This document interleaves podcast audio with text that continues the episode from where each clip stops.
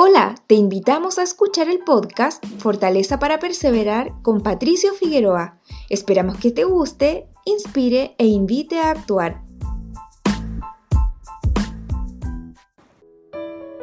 Sembrar es un trabajo que se realiza en el presente para luego poder cosechar en el futuro. La idea de sembrar también requiere un compromiso y enfoque mental para poder cosechar más adelante. Abro cita. Porque el que siembra para su carne, de la carne segará corrupción, pero el que siembra para el espíritu, del espíritu segará vida eterna. Gálatas capítulo 6 versículo 8. La siembra es uno de los secretos más profundos en las escrituras.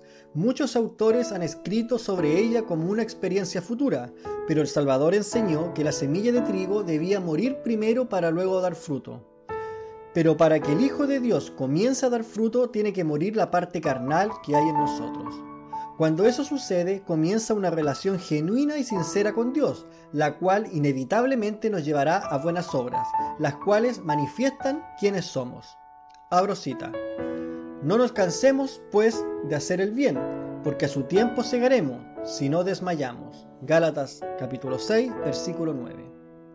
Cuando sembramos una semilla de olivo, sabemos que demorará tres años en dar sus primeros frutos. En cambio, el trigo a los seis meses ya se puede comenzar a cosechar.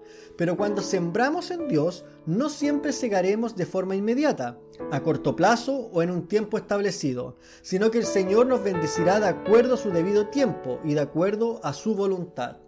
Por eso nos ha pedido que no te canses de hacer lo bueno, porque a su tiempo cosecharás bendiciones.